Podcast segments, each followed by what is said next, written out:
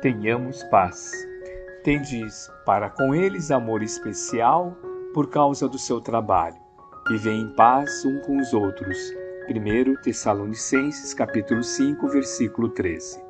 Se não é possível respirar num clima de paz perfeita entre as criaturas, em face da ignorância e da belicosidade que predominam na estrada humana, é razoável procure o aprendiz a serenidade interior diante dos conflitos que buscam envolvê-lo a cada instante. Cada mente encarnada constitui extenso núcleo de governo espiritual, subordinado agora a justas limitações, servido por várias potências, traduzidas nos sentidos e percepções. Quando todos os centros individuais de poder estiverem dominados em si mesmo, com ampla movimentação no rumo legítimo bem, então a guerra será banida do planeta. Para isso, porém, é necessário que os irmãos em humanidade, mais velhos na experiência e no conhecimento, aprendam a ter paz consigo.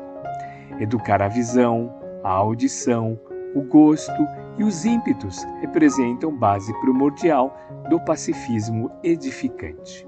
Geralmente, ouvimos, vemos e sentimos conforme nossas inclinações, e não segundo a realidade essencial. Registramos certas informações, longe da boa intenção em que foram inicialmente vazadas, e sim de acordo com as nossas perturbações internas. Anotamos situações e paisagens com a luz ou com a treva que nos absorve a inteligência. Sentimos com a reflexão ou com o caos que instalamos no próprio entendimento. Eis porque, quanto nos seja possível, façamos serenidade em torno de nossos passos, ante os conflitos da esfera em que nos achamos. Sem calma, é impossível observar e trabalhar para o bem. Sem paz dentro de nós, jamais alcançaremos os círculos da paz verdadeira.